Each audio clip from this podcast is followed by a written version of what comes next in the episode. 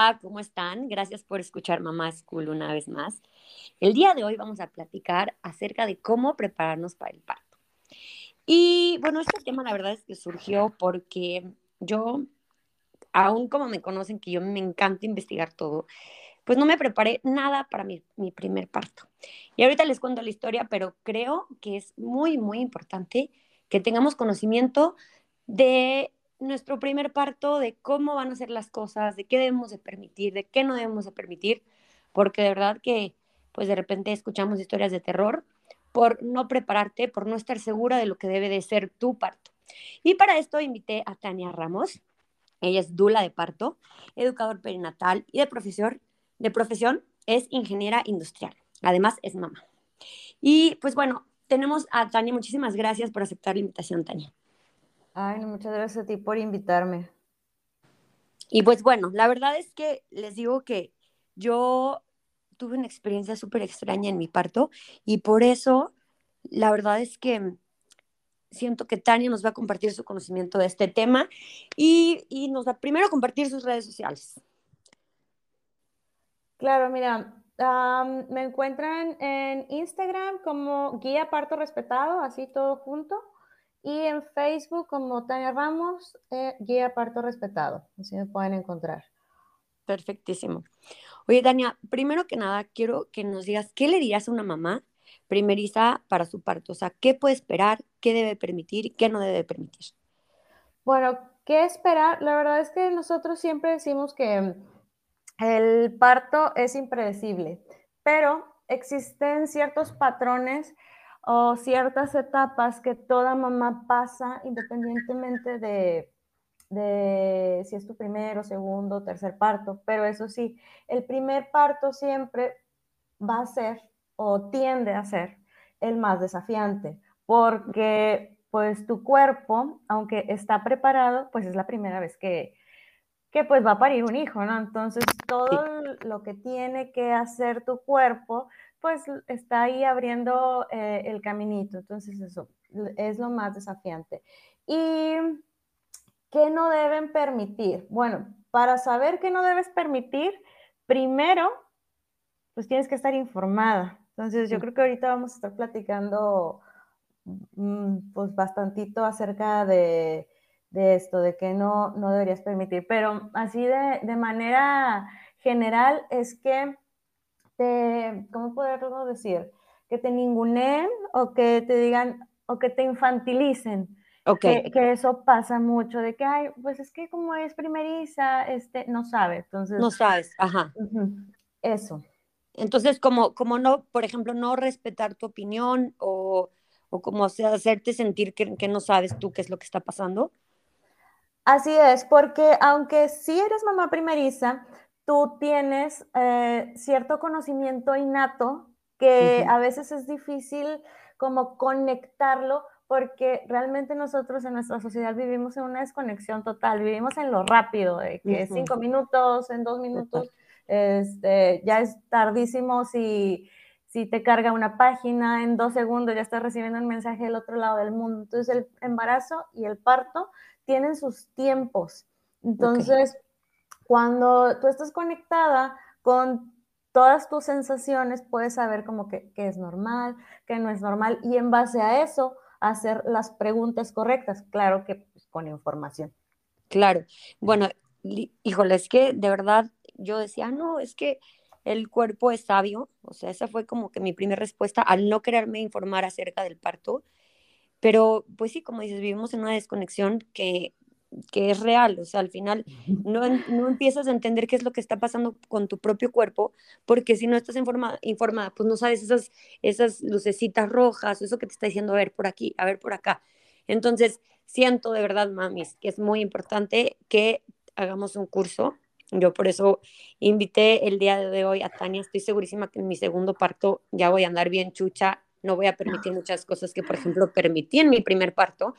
Eh, te platico, primero que nada, o sea, es que sí es importante que las mamis sepan, porque, porque de verdad, eh, pues como que dices, no, pues ellos son los profesionales, ellos saben, pero en realidad es que no, a mí, por ejemplo, cuando iba a romper la fuente, una enfermera me puso un cómodo, O sea, imagínate, yo acostada, no me estaba moviendo. No tengo ni idea porque no me estaba moviendo, que yo estaba acostada. Me puso un cómodo en las pompis, como para que por si se me rompía la fuente, que, que no, pues que no hiciera el despapalle. Ajá. Ah. Imagínate lo terrible. O sea, y yo digo, ya analizando todo esto, ya compartiendo, ya investigando, yo digo, mami, es que, ¿cómo permití? Y en realidad es por la desinformación. Pero bueno, eso es, eso es una historia. ¿Y por qué estabas acostada? pues estaba acostada, no sé, por no informarme, te digo. O sea, la realidad es que yo decía, bueno, es que ellos saben, bueno, es que no sé qué, yo estaba con, las contracciones, estaba acostada.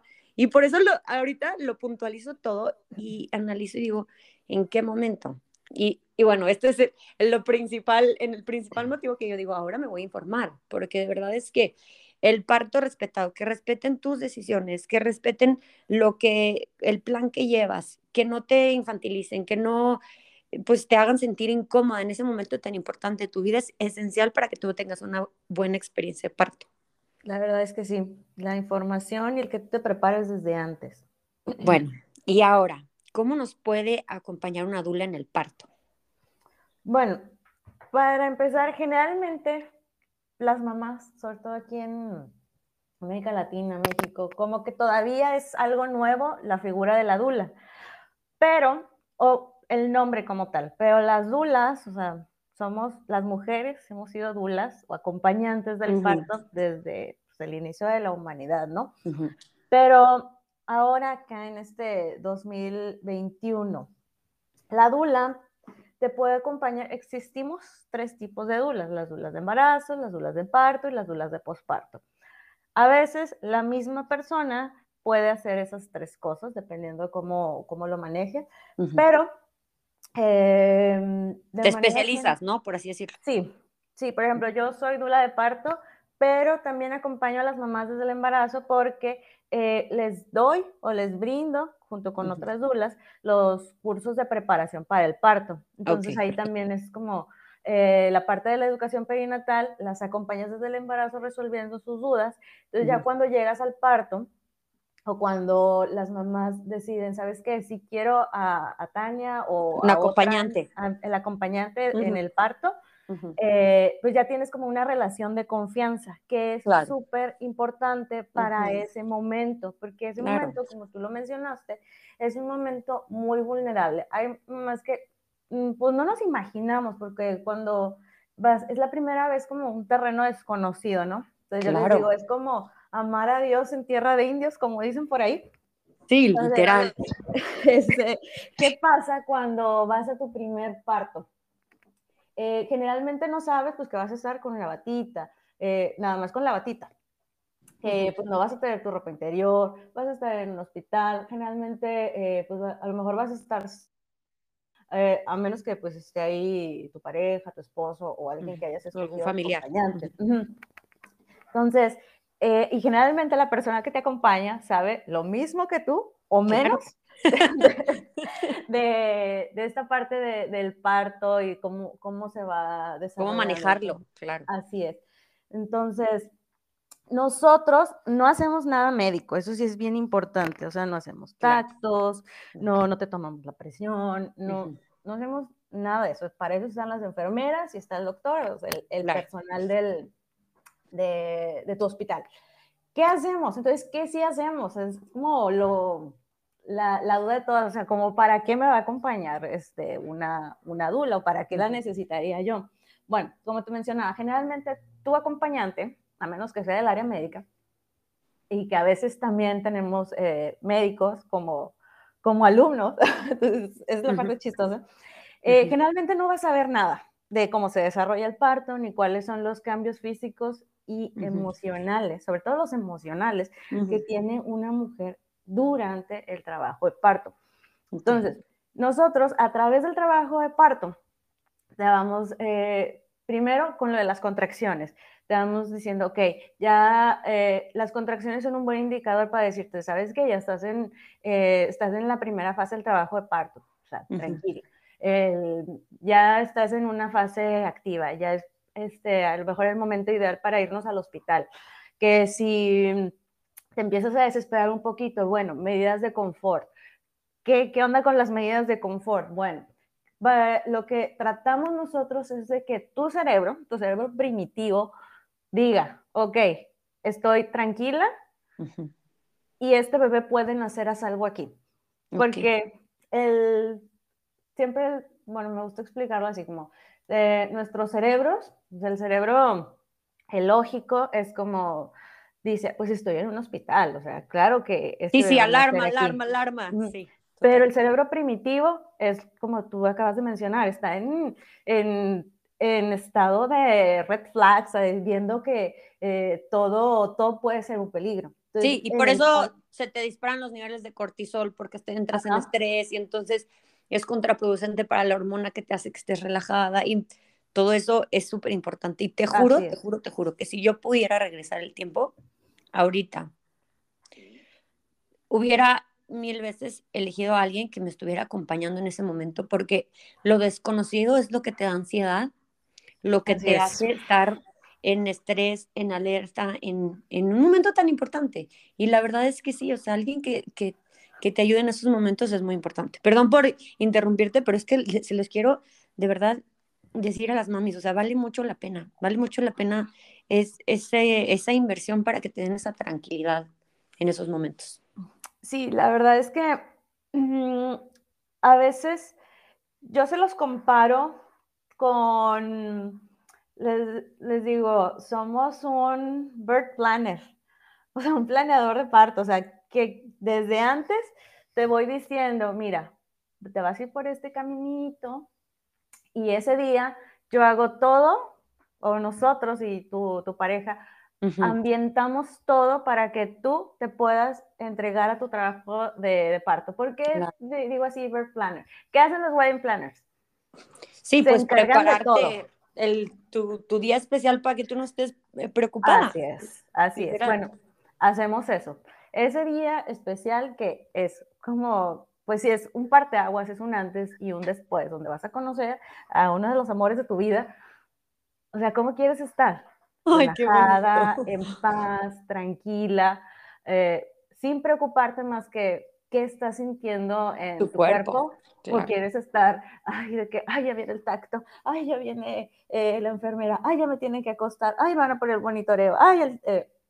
entonces, todas esas cosas, cuando tú estás informada, es como preparas desde antes tu, tu plan de parto y junto con tu médico, siempre junto con tu médico, lo revisas y a través del médico es quien da las instrucciones para que también esa otra parte, que son todas las intervenciones médicas, eh, las enfermeras o el personal que esté ahí a cargo de ti, claro. Eh, y sean más amigables. Y por ejemplo, las mamis que son este, como medias perfeccionistas, y como que me, me incluyo, ah.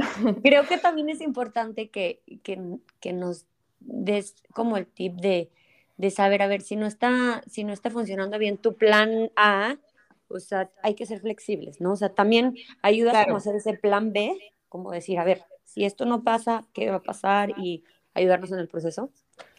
Claro, mira, algo que eh, yo siempre les menciono así dentro de las clases, y de hecho lo mencioné ahorita que empezamos, es que el parto, lo que sabemos es que es impredecible. sabemos que hasta el 85-90% de las mamás van a terminar en un parto vaginal y el otro 10 a 15% pues van a necesitar sí o sí una cesárea por diferentes circunstancias. Entonces, en el plan de parto, tú debes incluir todos los posibles escenarios. Claro. Que si quieres un parto natural, ok, inclúyelo. ¿Cuáles van a ser tus medidas de confort? Pero si no avanza, si aunque ya esté con todas mis medidas de confort, yo esté bien relajada, no avanza, bueno, vamos a considerar este, las intervenciones. ¿Cuál es la más popular? Las, los medicamentos para eh, paliar el dolor. Ok, bueno, mejor una analgesia. Bueno, una anestesia. Ok, eh, sabes que si ya no está funcionando y el bebé está avisando que necesita nacer de, otra manera, pues siempre se tiene que considerar la cesárea. O sea, en un plan de parto siempre tiene que ir como tu, tu deseo, o sea, lo que tú aspiras, lo que tu meta, lo que tú quieres lograr, pero las posibles variables, que a lo mejor eh, el parto no esté avanzando y que necesites ayuda de, eh, pues, como te mencionaba, una anestesia, una analgesia, hasta que necesites ayuda o necesites que tu bebé nazca por una cesárea.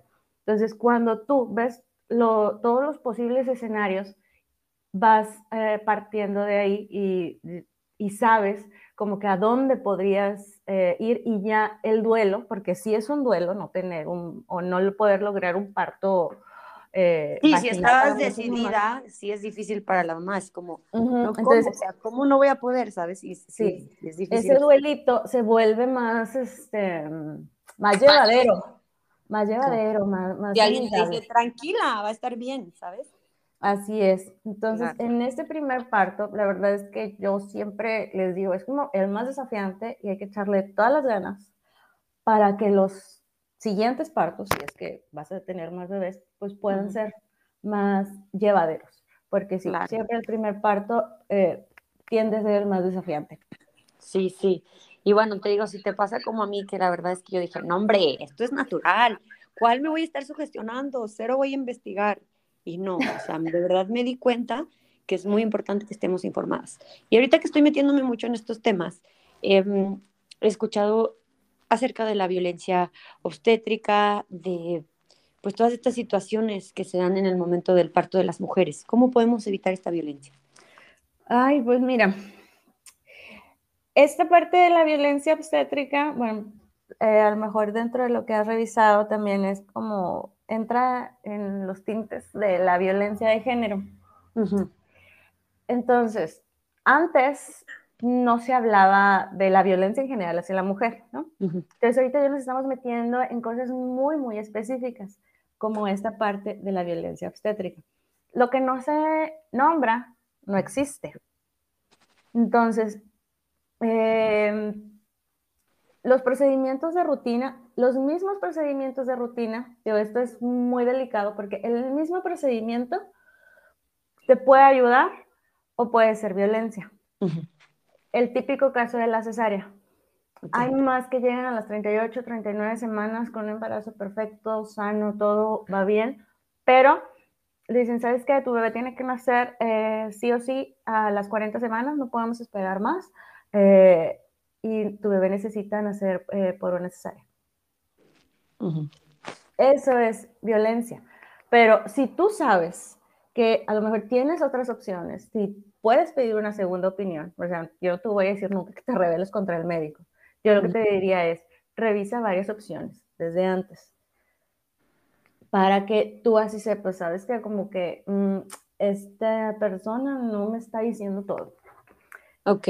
Entonces, este tema de la violencia obstétrica todavía es muy delicado porque durante años eh, los mismos procedimientos que se utilizaron para promover la, la, salud de mamás y bebés, ahora se están sobreutilizando. Entonces, Perfecto. Em, cuando tú no conoces como qué es lo que sí puedes o lo que sí puedes como eh, aplazar un poquito o tal vez negar o eh, tus alternativas, literal. Tus alternativas. ¿Qué te pasa?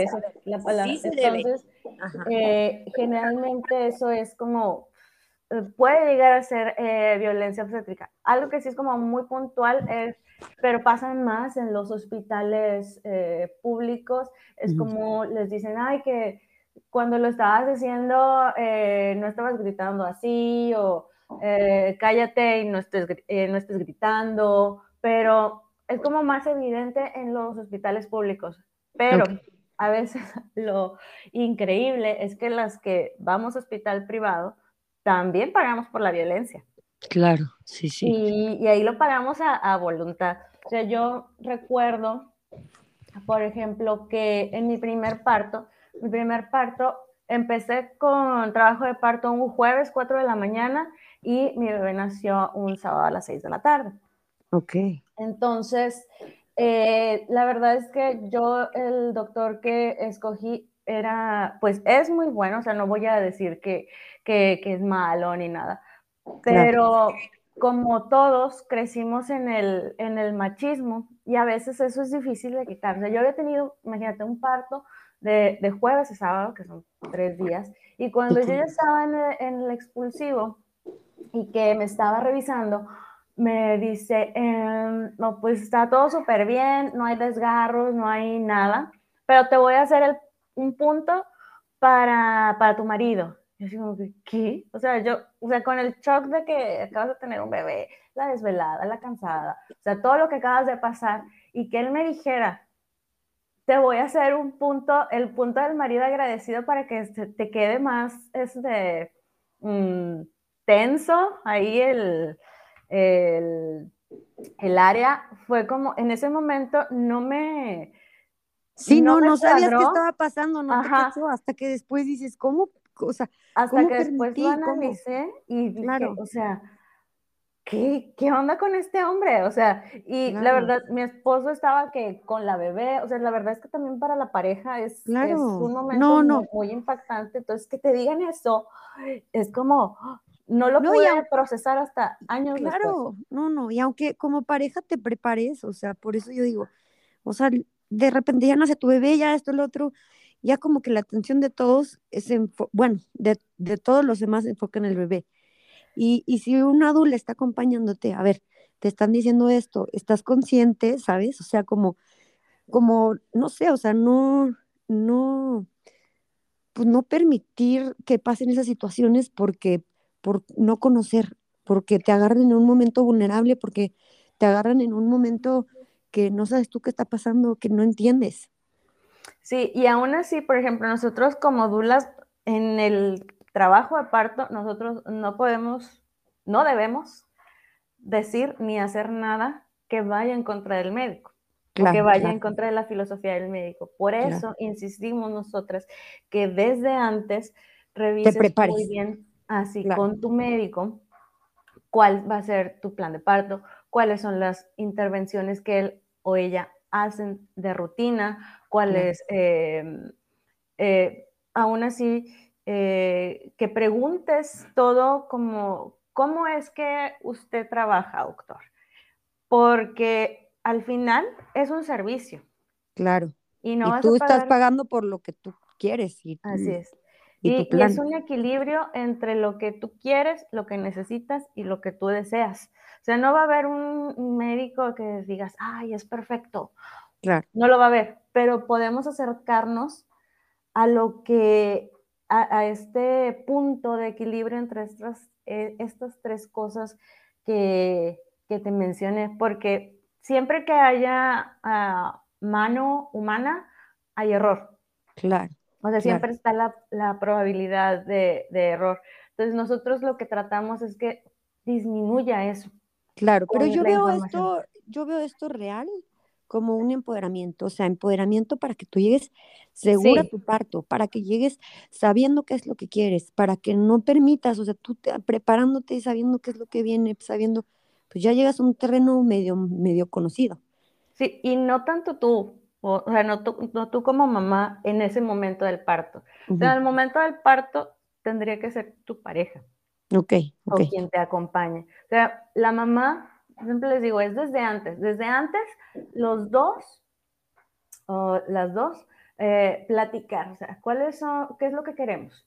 Pero en el momento del parto, llega un momento en que nosotros decimos, las mujeres, partolandia, y se tienen que desconectar del mundo. Y es ahí cuando quien te acompaña debe estar también viendo todo, toda esa parte, porque generalmente quien te acompaña tiene una vista, una mirada más racional.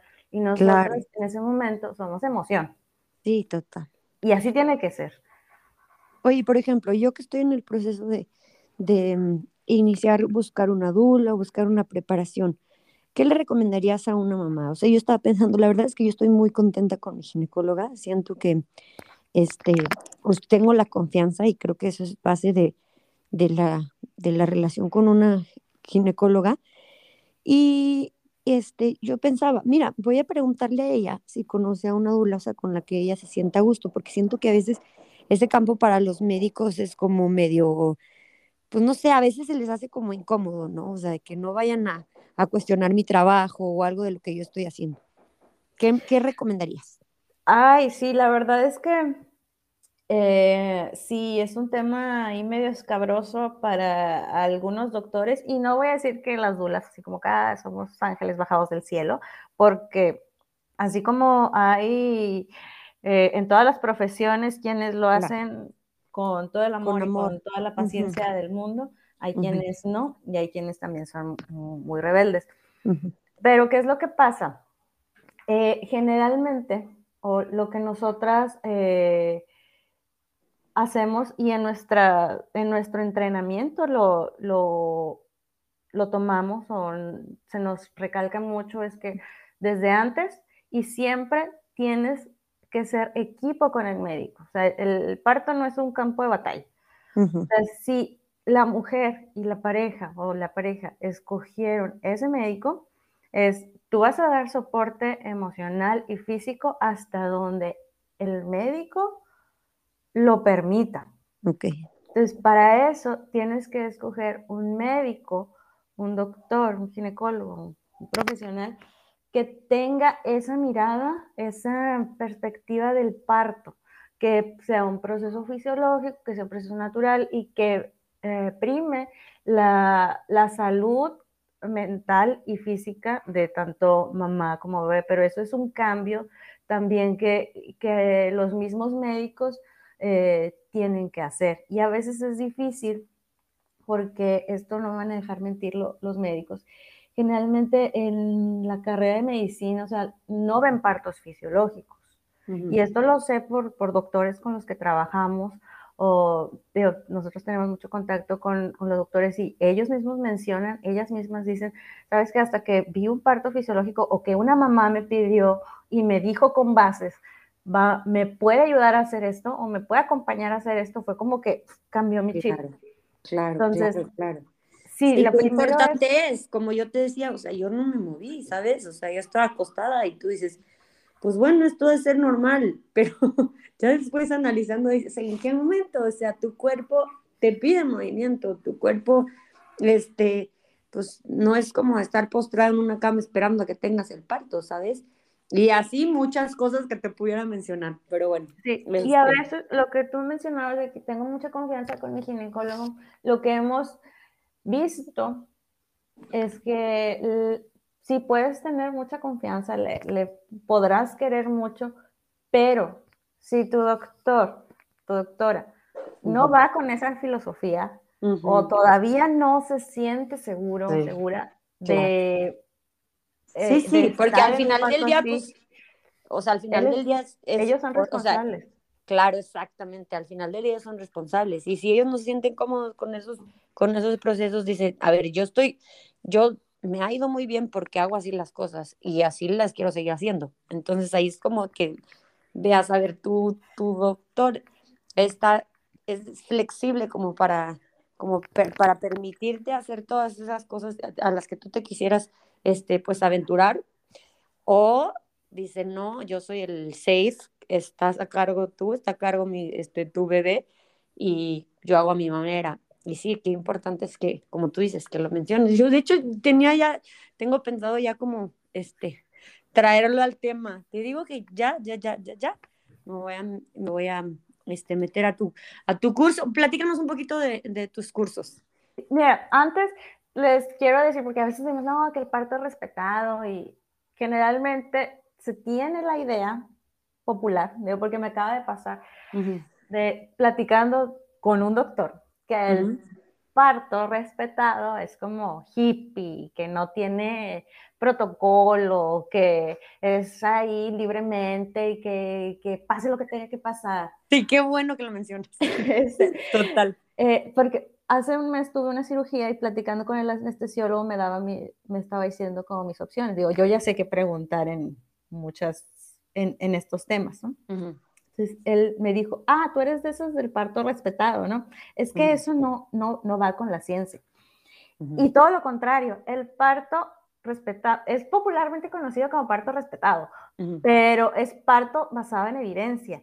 Y así, ahorita no podemos mencionarlo todo, pero la norma, eh, la NOM 007, o sea, aquí en México, así búsquenla en, en, en, internet, NOM 007. Y les va a aparecer eh, cómo es la atención, eh, de hecho se llama atención al parto uh, y puerperio y la persona recién nacida, no, es algo así el, nombre. Y si tú te vas a las recomendaciones de la Organización Mundial de la Salud, o sea, estos dos documentos que te estoy mencionando traen su base científica.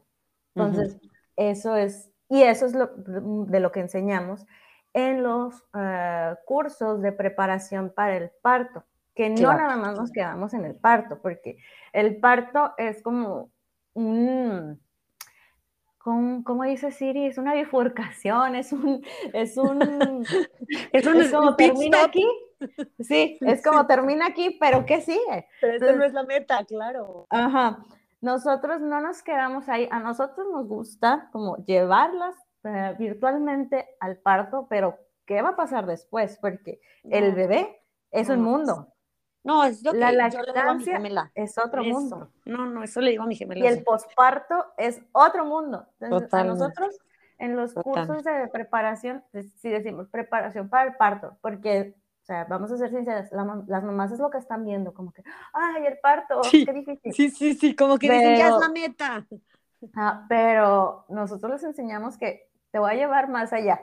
Entonces, nosotros revisamos, o sea, sí parto, cómo prepararte para el parto, pero también les enseñamos cómo, empezar la, lactancia, porque la lactancia es un temazo. Nosotros como les damos el, el, empujoncito, ¿qué onda con tu bebé? Porque a veces decimos, no, pues tengo a mi mamá, tengo a mi suegra. Sí, nada más que se te olvida que tu suegra y tu mamá tuvieron hijos hace por lo menos 25 años.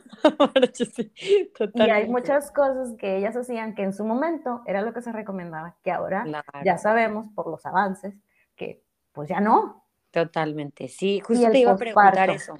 del posparto también acompañan, porque, híjole, qué fuerte, o sea, tú, sí, la, primera meta, sobre todo una mamá primeriza que no sabes qué onda, es como ya, el parto, ya tengo al hijo, ya, whatever, ¿no? Todo lo demás, ¿qué importa? Pero la realidad es que te das cuenta que llegas a un posparto, que llegas a casa con tu hijo y que tampoco estás preparada, o sea, que es, o sea, no es para meterles miedos, mami, las que son primerizas, pero es como para informarnos, o sea, es para ver, este, hay que estar informadas, a ver, hay muchísimas cuestiones, eh, depresión, posparto, muchísimas cuestiones que si no estás informada, puede que no, que no te enteres que estás pasando por algo por el estilo, que, entonces sí, hay que estar informadas sobre, definitivamente también sirve muchísimo si, si personas como Tania ayudan en ese proceso para entenderte, que te echen la ayudadita, sin duda, o sea, te juro que si yo pudiera regresar todo el tiempo, o sea, haría todo esto que estás mencionando. Preparación para el parto. En el parto, tener a alguien que me esté acompañando, que me esté haciendo sentir segura. Y sobre todo, qué bueno que mencionas que toda esta información, porque te voy a ser súper sincera, yo me considero de las personas que decía, parto respetado, no, sí, o sea, es como living la vida que lo tienes en tu casa, no jamás, o sea, yo pero para nada, o sea, yo en el hospital y ahí con el doctor porque me siento segura, pero es todo, esta, es todo esto que no se conoce, que es informarte nada más. Si tú quieres tener tu, tu hijo en el hospital, qué bueno. Si tú quieres que te pongan anestesia, qué bueno. Pero el parto respetado es que se respeten tus decisiones de cómo quieres llevar tu parto. Así es, y a veces nos quedamos con el parto. Nosotros generalmente, o yo les digo, parto eh, yo incluyo la cesárea. Sí, porque a veces se queda nada, ah, pues es que nada más es respetado si es un parto. No, o sea, porque la cesárea también puede hacerse central en la familia. Claro. Y que termina siendo un nacimiento respetado. Claro, sí, qué bonito, me encanta.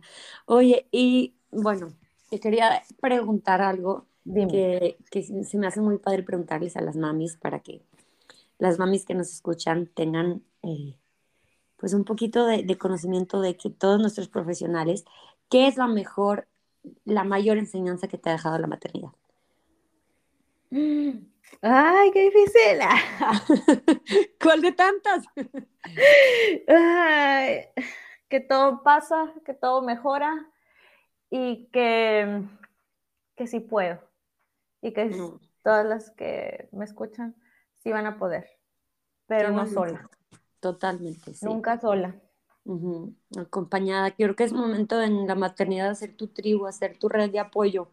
A veces nos, nos sentimos, sobre todo en, esta, en esta era de que las, las mujeres nos sentimos súper poderosas y que todo lo podemos, y que todo lo, lo pues que sí, que todo lo podemos hacer solas. A veces no pedimos ayuda y definitivamente, o sea, esa red de apoyo, ese sentirte segura de, de, que, de que tienes quien te sostenga en caso de que, de que de que tú te permitas em, decirte que no puedes sola, es bien padre. Sí. Qué bonito. Oye, que, quería ver si nos querías, ah, no sé, importante, Tania, algo que tú consideres que, que nos faltó mencionar. Ah, a veces, por cómo llevamos nuestra vida, pensamos como que esto es lo que tiene que ser.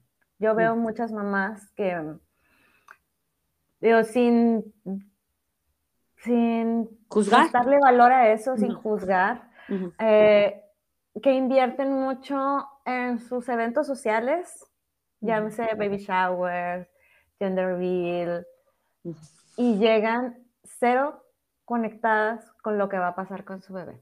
Entonces, que inviertan en su maternidad en, en, como dice el principito, en lo invisible, en lo que no es eh, así es, entonces que, que puedan invertir en, en esa parte de, de, los sentimientos, de entender a su bebé, de entenderse a ellas mismas y que mucho de esto lo van a comprender dentro de, un, de la preparación al nacimiento. Otra cosa es que dicen, no, pues es que si ya tengo a mi médico, ¿qué, qué, qué más voy a ir a aprender ahí?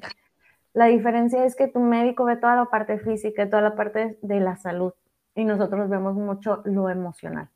Claro, que para mí, para mí, para mí es igual de importante que lo físico, porque de verdad, mamás, o sea, tú te das cuenta que llegas a la maternidad y si no estás preparada, si no estás conectada, si no estás, este, de verdad haciéndote consciente de todo lo que conlleva la maternidad, se te hace mucho más difícil. Y pues bueno, a mí me encanta prepararme, ya saben que les ando consiguiendo los mejores este, profesionales pero, pero todo esto de verdad lleva un, trabajo, eh, pues un trabajo emocional muy, muy fuerte que, que, la mayoría de las veces no se menciona. Pero sí que bueno que lo menciones ahí. Sí.